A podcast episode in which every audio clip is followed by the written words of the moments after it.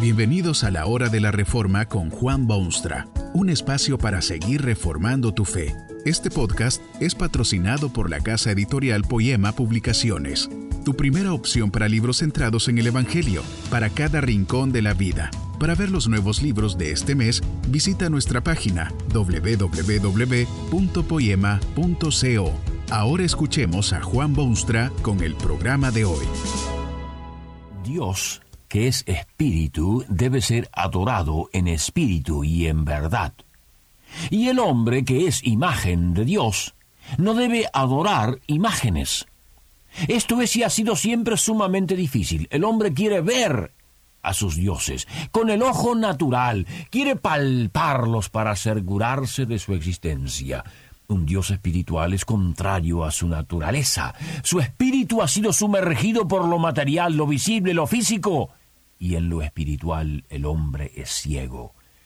Es por eso que toma recurso a lo material, visible y físico para satisfacer sus necesidades religiosas. Esta ha sido la lucha central de la auténtica fe de origen divino con la costumbre general de origen humano. Ya en los tiempos antiquísimos que se relatan en la Biblia hubo esta lucha mortal. El pueblo que había sido seleccionado por Dios para ser suyo, para que llevara la antorcha de la verdad saneadora a los siglos venideros, para que fuese portador del diáfano mensaje de esperanza, ese mismo pueblo cayó víctima de esta gran tentación.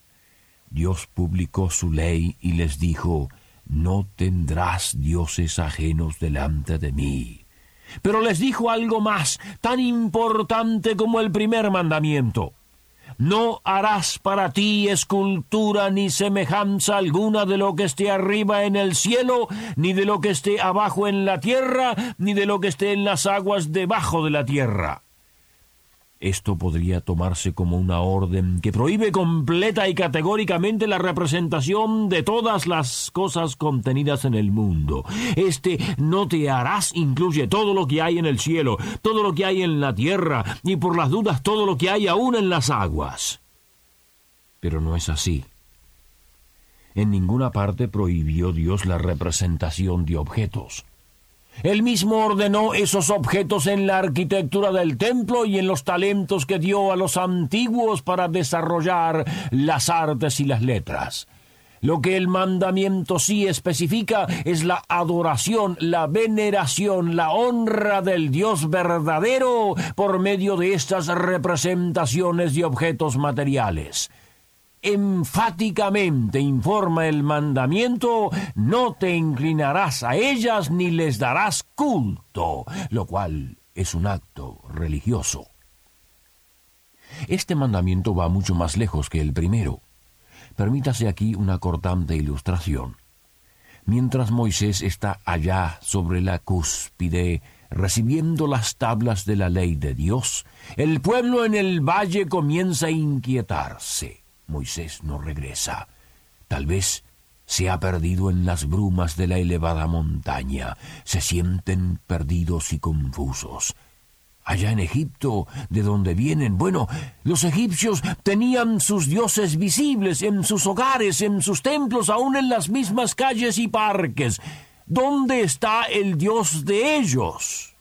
No pueden verlo ni palparlo y proceden así a reunir todo el oro que poseen y obligan al que está a cargo de la expedición a fabricarles un becerro de oro.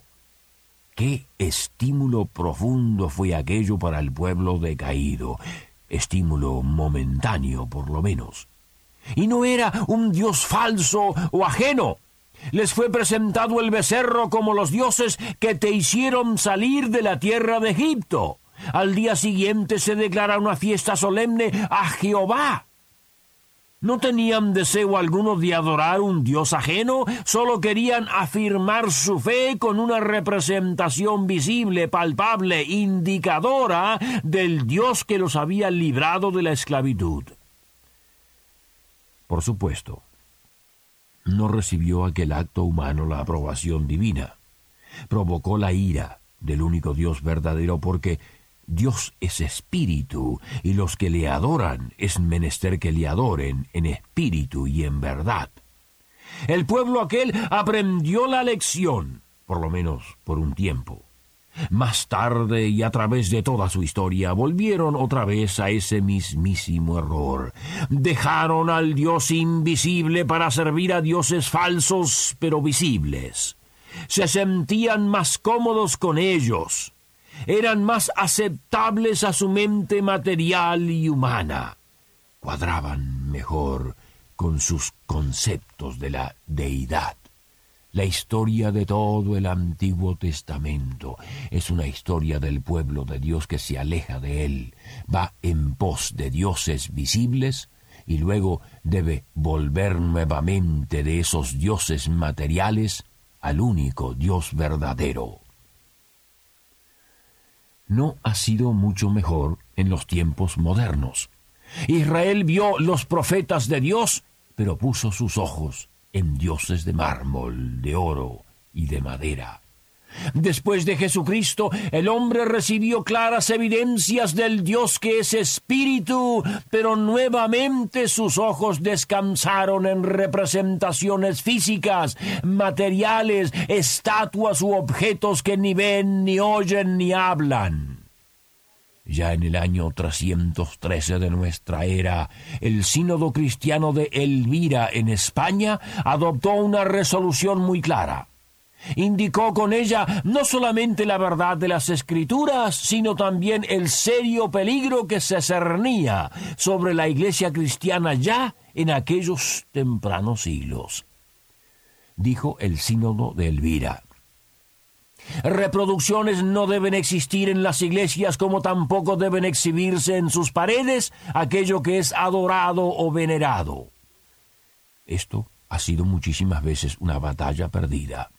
La naturaleza humana, su condición anímica, ejerce fuerte control de las costumbres del hombre, muchas veces del mismo creyente, que profesa haber sido redimido por el Dios invisible sabe que su Dios es espíritu, que debe ser adorado en espíritu y en verdad, lo sabe perfectamente bien, pero las exigencias de su mente, sus emociones y su naturaleza humana son más fuertes que su conocimiento. Así es que sucumbe nuevamente al siempre presente peligro de adorar a Dios en alguna otra forma que en espíritu y en verdad ha sido la prédica cristiana que a Dios hay que adorarlo en espíritu. Esto ha resultado en un trágico malentendido de la función de las bellas artes en su relación con la fe cristiana. Se ha creído que el cristianismo auténtico es enemigo de las artes bellas y se ha acusado al cristiano de combatir las manifestaciones artísticas inherentes en el hombre. Esto es una falsa creencia y una acusación infundada. La verdad es que ha sido la Iglesia cristiana la que ha estimulado, vigorizado y dado calibre a las artes, las formas, las letras y sonidos. Lo que la Iglesia cristiana ha proclamado es lo que la palabra de Dios claramente enseña. Dios es espíritu, y quienes le adoran es menester que le adoren en espíritu y en verdad.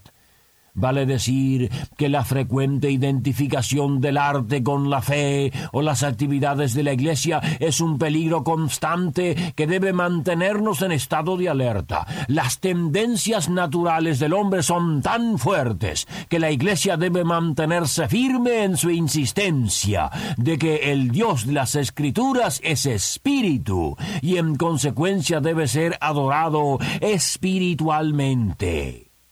Las artes son un magnífico don de Dios, pero debe cuidarse la Iglesia de no quebrantar el segundo mandamiento con ello, el mandamiento de un Dios celoso que no desea compartir su divinidad con nada ni con nadie.